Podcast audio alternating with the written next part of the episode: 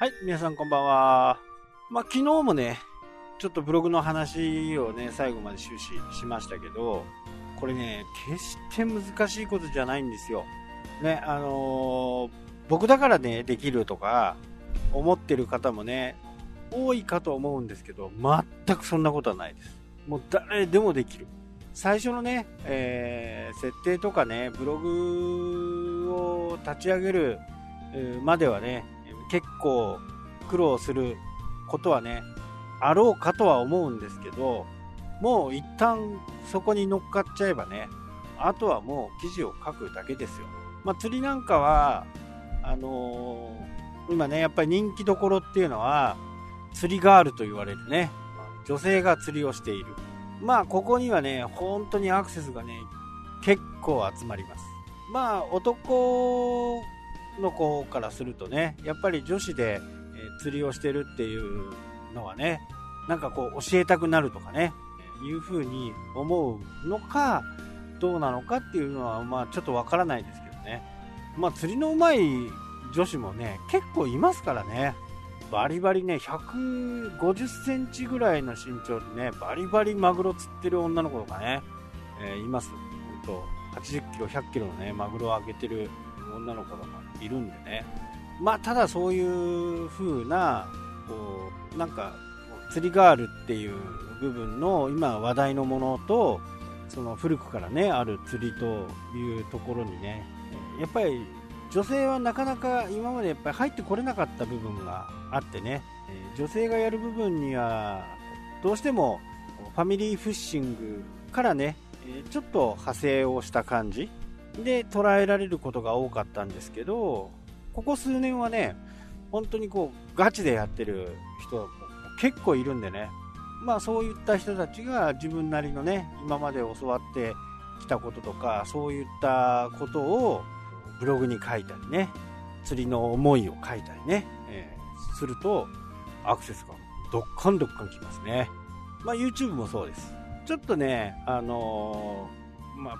どうなんですかね、一般的に考えて、こう、女子が釣りをするっていう部分を、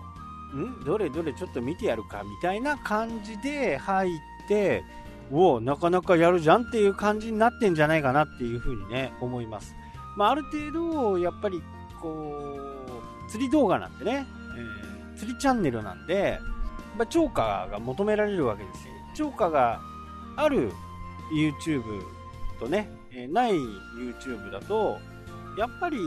超過のあるところ、まあ、それがターゲットがね、どんなものだとしてもね、だからちっちゃいやつだとね、えー、地下とか、イワシだとか、まあそういうところからスタートして、どんどんどんどんこう、大きなものにね、なっていくわけですよ。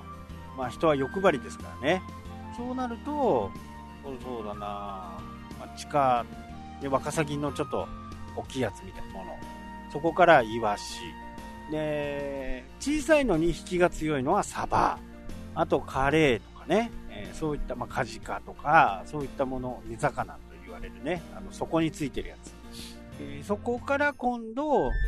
ケ。ホッケはね、やっぱり北海道ではすごいよく釣れるんで、大きいものだとね、ほんと30センチ以上、40センチぐらいになりますからね。ホッケ、ニシン、これは春の魚ですよね。引きもそこそこいいと。で、そこの次に来るのが大体鮭マスですね。で、それらは大体こう、岸から釣る、丘から釣るね、えー、釣りなんですけどね。そこから発展すると、こう、船に乗る。船に乗るとね、誰でも釣れるかって思うじゃないですか。まあそうでもないんですよね。まあ船長さんが良くないとダメだし、なかなかこう、うまくいかない。そうして最後、北海道で言うと、一番ね、強烈な引きをするのがやっぱりマグロですかね。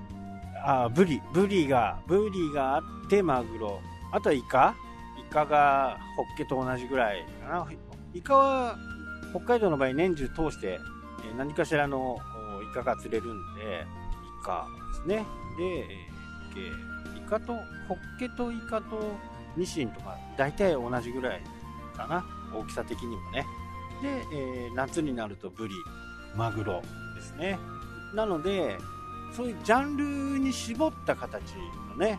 何かご自身の趣味があればそれをこう記事にしていくだけでねね2000円ぐらいになればいいじゃないですか、まあ、ブログの記事初め書くのはね、えー、ちょっと大義かもしれないですけどね。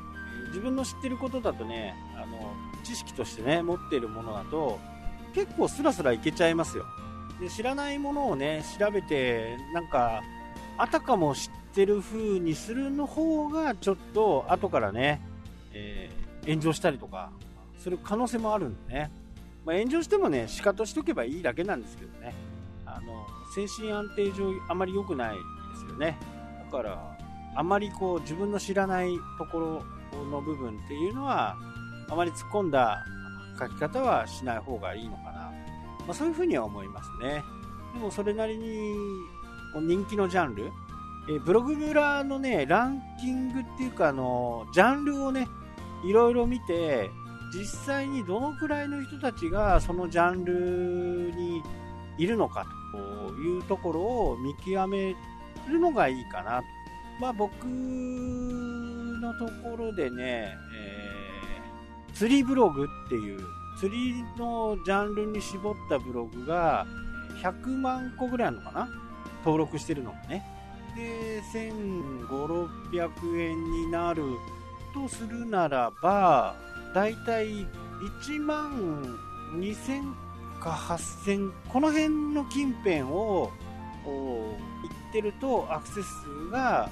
まあ、アクセス数でね、大体判断されるんで、そのくらいだと1500、600円は稼げんじゃねえかなと思います。なので、ジャンルによってはね、100万以上のところもいっぱいあると思うんで、自分がやりたいところがどのくらいのね、ブログ数があるのか、で、この100万あったとしても、大体更新してるのは、このうち100件ぐらいだと思うんですよね。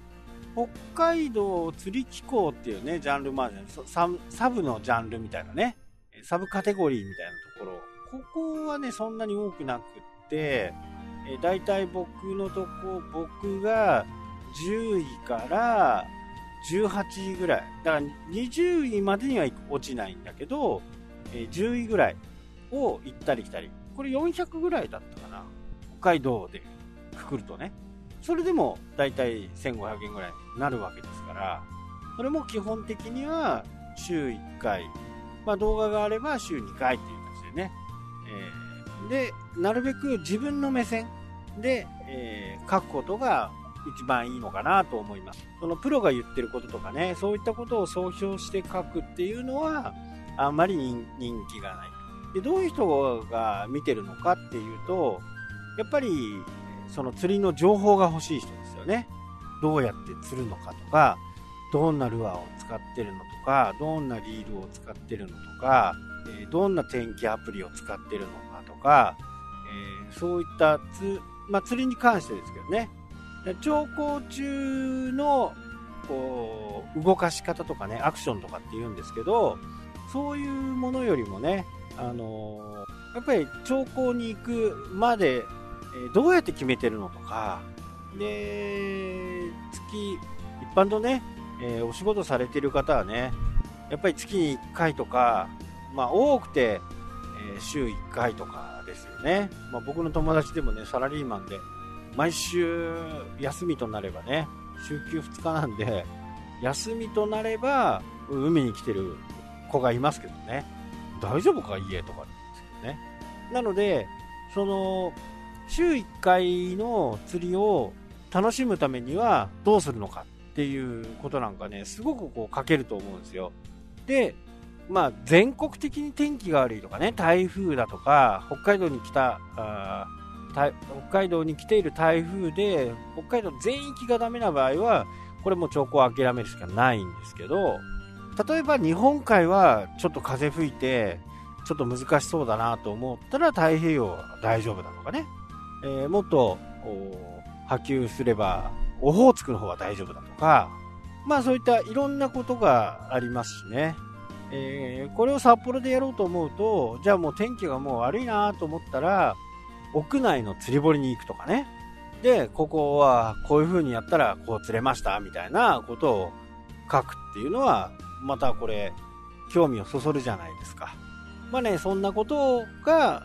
あるかなというふうにね、まあ、ちょっと長くなっちゃいましたね。もうちょっとね、えー、いろいろこのブログについてはね、お話ししておきたい部分があるんで、次回もまたね、お話ししたいと思います。はい、というわけで今日はちょっと長くなりましたが、ここまでになります。それではまた。したっけ？